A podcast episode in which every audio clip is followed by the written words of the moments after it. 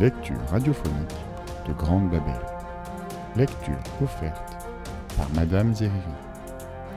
Les aventures de Lidéric par Alexandre Dumas. Chapitre 5 Chapitre 5 Un convive de marbre. Lidéric passa la fin de la journée en prière. Puis, vers le point du jour, il se confessa au saint évêque de Nyon, Noyon, qui lui donna l'absolution de ses péchés. Quant au prince de Buc, il agit d'une bien autre façon, car complètement rassuré par la vue du jeune homme contre lequel il allait combattre, il n'avait conservé aucune crainte, et, si mauvaise que fût sa cause, il comptait bien que son bras ne lui ferait pas défaut dans une pareille occasion. Au lieu de passer la nuit en prière et en dévotion, comme il aurait dû faire, il commanda donc un grand souper afin de faire fête à tous ses officiers, et en, manière de bravade, il invita la princesse Hermangarde à venir prendre sa part, en lui disant qu'il lui avait réservé une place à sa table en face de lui. La princesse Hermangarde fit répondre à Finart que la seule table dont elle dut s'approcher en un pareil moment était celle du Seigneur. En effet, le messager rapporta à Finart qu'il avait trouvé Hermangarde agenouillé dans la chapelle. Finart se mit joyeusement à table avec ses officiers, en laissant vide la place de la comtesse, afin que, si elle changeait d'avis, elle pût venir la prendre. Puis il s'assit en face de cette place, et donna le signal en se versant à boire, et en passant à ses convives une cruche pleine de vin. Le souper se prolongea fort avant dans la nuit, au milieu des chants de joie, des blasphèmes et des éclats de rire, tandis que la cloche sonnait tristement les heures que le temps emportait, et que Finart aurait dû employer d'une toute autre façon. Au premier coup de minuit, les lampes pâlirent, et l'on entendit comme un pas lourd qui s'approchait lentement par la salle d'armes, à l'autre extrémité de laquelle était la chapelle. Chacun se retourna en silence du côté par où venait le bruit, et comme la cloche frappait pour la douzième fois, la porte s'ouvrit et un chevalier parut. Mais ce qui fit frissonner tout le monde jusqu'au fond du cœur, c'est que ce chevalier était de marbre, et que chacun reconnut en lui la statue du père du prince de Buc, qui, depuis trente ans, était resté immobile et couché sur son tombeau. À cet aspect, tout le monde se leva, et Finart comme les autres. Seulement, peut-être était-il encore plus pâle que les autres, car il savait que c'était une habitude dans sa famille que les pères vinssent prévenir ainsi les fils la veille de leur mort. La statue s'avança d'un pas lent et roide, la visière de son casque levé et ses yeux de marbre fixés sur Finart. Puis il vint s'asseoir à la place vide en face de lui. Alors, Finart ordonna à l'échanson de remplir la coupe de son père, et à l'écuyer tranchant de lui couvrir son assiette. Mais ni l'un ni l'autre n'osèrent s'approcher du convive de pierre. Finart se leva, remplit la coupe de son père du meilleur vin qui eût été servi à souper, et couvrit son assiette d'une tranche de viande, coupée aux meilleurs morceaux. La statue le regardait faire, tournant la tête sur son cou roide, sans que le reste du corps bougeât de place. Mais elle ne décroisa pas les mains de dessus sa poitrine et ne but ni ne mangea. Seulement, lorsque Finart se fut rassis à sa place, il lui sembla que deux grosses larmes coulaient des paupières de marbre de la statue. C'est que Finart était le dernier de sa race, et que la statue, toute de marbre qu'elle était, pleurait de voir finir cette race d'une façon si fatale et ignomineuse. Les deux larmes coulèrent des joues sur les moustaches du vieux prince, puis des moustaches elles tombèrent sur la table. Alors, les yeux de la statue redevinrent secs, et elle se leva en faisant de la tête signe à Finart de la suivre. Finart prit dans une des mains de fer scellées au mur une branche de sapin allumée et suivit la statue. Quant aux autres convives, Ils restèrent immobiles à leur place, comme si eux-mêmes étaient devenus de pierre. La statue, toujours suivie du prince, s'engagea dans la salle d'armes. Mais au lieu de la traverser entièrement, comme elle avait dû le faire pour venir de la chapelle, elle prit une porte latérale et sortit dans le préau. Arrivée là, elle retourna la tête pour voir si Finart la suivait toujours, et comme elle vit qu'il marchait derrière elle, elle continua son chemin, traversa le préau, entra dans une cour isolée où l'on jetait toutes sortes de débris, et s'arrêta près d'une tombe fraîchement creusée. Finart était passé pendant la soirée dans cette cour, et l'avait trouvée dans son état habituel. La fosse avait donc été creusée pendant qu'il soupait.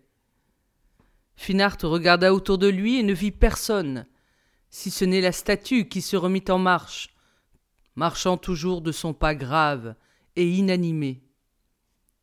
Cette fois la statue se dirigeait vers la chapelle souterraine où était sa propre tombe, toujours suivie de Finart, qui marchait derrière elle comme enchaîné par une puissance surhumaine. Devant le fantôme de Pierre, la porte s'ouvrit toute seule. Et Finart, en plongeant son regard sous la voûte, vit que la statue qu'il suivait manquait au tombeau. Seulement, le lion de marbre qui était couché à ses pieds, en signe que le noble prince dont il gardait le corps était mort sur le champ de bataille, s'était levé sur ses pattes de devant, et, la tête tournée vers la porte, semblait attendre le retour de son maître. Alors, la statue marcha droit au tombeau, s'étendit à la même place où elle dormait depuis trente ans. Le lion se recoucha à ses pieds, et tout rentra dans le silence et dans l'immobilité de la mort. Finart était un cœur de fer que le démon avait détourné de la voie où avaient marché ses ancêtres, mais qui, pour être devenu criminel, n'en était pas moins ferme et moins puissant. Il voulut donc s'assurer qu'il n'était pas le jouet de quelque vision, et s'approcha du tombeau. La pierre s'était déjà reprise, à la pierre, comme si elle n'en avait jamais été séparée. Il tourna la tête alors du côté de la tombe de sa mère, placée en face de celle de son mari, et dont la statue était ordinairement couchée comme la sienne, excepté qu'au lieu d'avoir un lion à ses pieds, en signe de courage, elle avait un chien en signe de fidélité. La statue maternelle avait miraculeusement changé de position. Elle était à genoux et priait. Dès lors, Finart n'eut plus de doute que tout ceci ne fût un avertissement de Dieu. Le fantôme de Pierre était venu lui annoncer, comme c'était l'habitude, que son dernier jour était proche. La tombe qu'il lui avait montrée, creusée dans une terre profane, était la tombe infâme où il devait dormir jusqu'au jour du jugement dernier.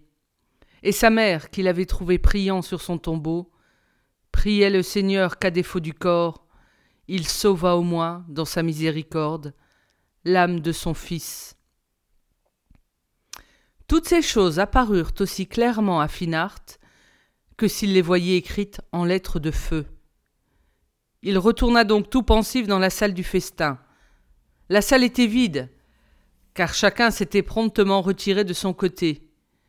Finart appela ses gens, mais ce ne fut qu'au troisième appel qu'un vieux serviteur, qui savait par expérience combien il était dangereux de faire attendre son maître, se présenta tout tremblant. Mon vieux Niklaus, dit le prince de Buc d'une voix douce, va me chercher le chapelain. Le vieux serviteur regarda Finart avec toutes les marques du plus profond étonnement. Celui-ci renouvela sa demande. Mais monseigneur, répondit Niklaus, vous savez bien que voilà tantôt quinze ans que le chapelain est mort, et que depuis ce temps vous n'avez jamais songé à le remplacer. C'est vrai, répondit Finart en soupirant, je l'avais oublié. Alors, va jusqu'au camp du roi des Francs, mon seigneur et maître, et supplie l'évêque de Noyon de venir entendre la confession d'un pauvre pécheur. Le vieux serviteur obéit sans répliquer, et l'évêque le suivit sans même lui demander quel était l'homme qui réclamait son ministère. Le lendemain, au point du jour, la liste étant prête, le roi Dagobert, accompagné de toute sa chevalerie, monta sur l'estrade qui y avait été préparée. Quant à Lidéric, il était dans son pavillon, où le roi lui avait envoyé une magnifique armure, forgée pour lui-même et bénite par l'évêque de Noyon.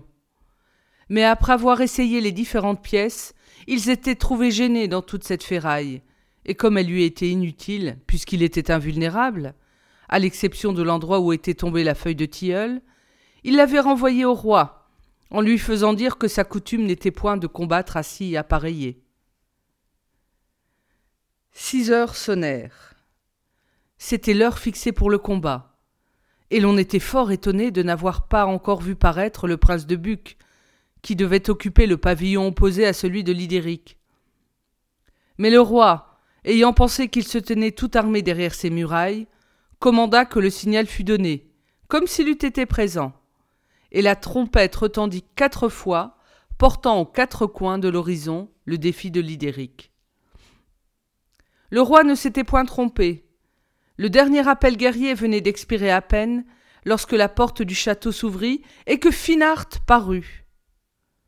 Non point, comme on s'y attendait, monté sur son cheval de guerre et portant sa lance de bataille, mais à pied, le corps vêtu d'un sac, les cheveux couverts de cendres, pieds nus et la corde au cou. Derrière lui marchait, montée sur deux magnifiques chevaux, la princesse de Dijon, portant son manteau et sa couronne, et le digne évêque de Noyon, revêtu de ses habits épiscopaux. Puis enfin derrière la princesse et l'évêque, toute la garnison, couverte de ses armes défensives, mais sans casque et sans épée.